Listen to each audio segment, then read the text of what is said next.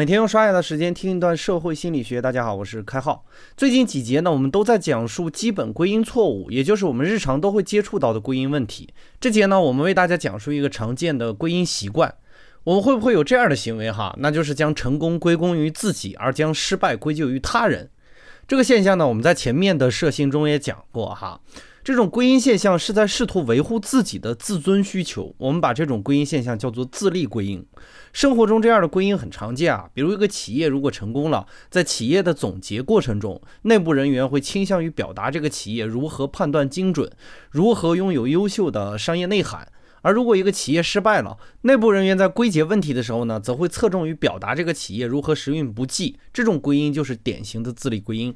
导致自利归因的现象有两个基本的原因哈。第一个原因就是我们刚才提到的对于自尊的维护；第二原因就是我们试图在外人面前表现。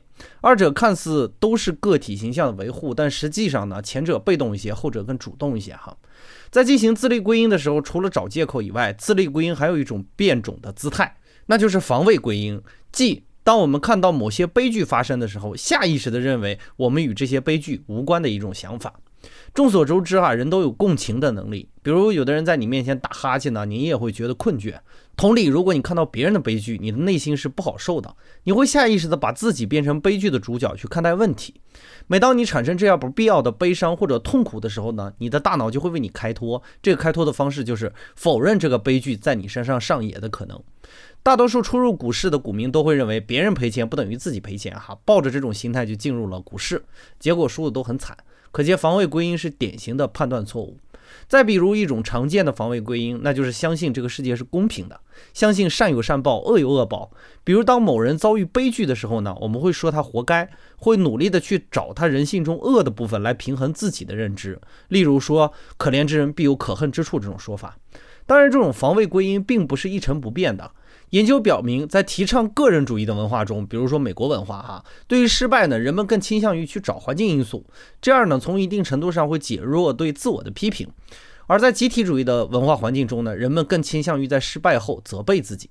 在日本、韩国等国家呢，责备自己会获得他人的怜悯与同情。我也曾经对那些做错事就哭哭啼啼、自怨自艾的行为表示不理解哈。现在看来呢，其实是一种自我防卫的方式。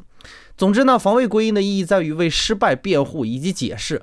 贫富分化越极端的地区，公平的概念就越容易被拥护。而如果一个社会环境不再去宣导公平的概念，其实就是侧面反映这个环境相对比较和谐。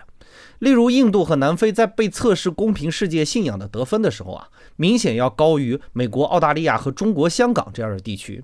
而英国人呢，以色列人呢，则是完全不相信这个世界是公平的哈。不难看出，在我们处于被动环境的时候呢，公平可能只是我们内心中安抚自己的自力归因吧。本节概念就播讲到这里，感谢您理解今天社心的主要内容。更多内容关注微信公众号“开号御书房”。我们下个工作日再见。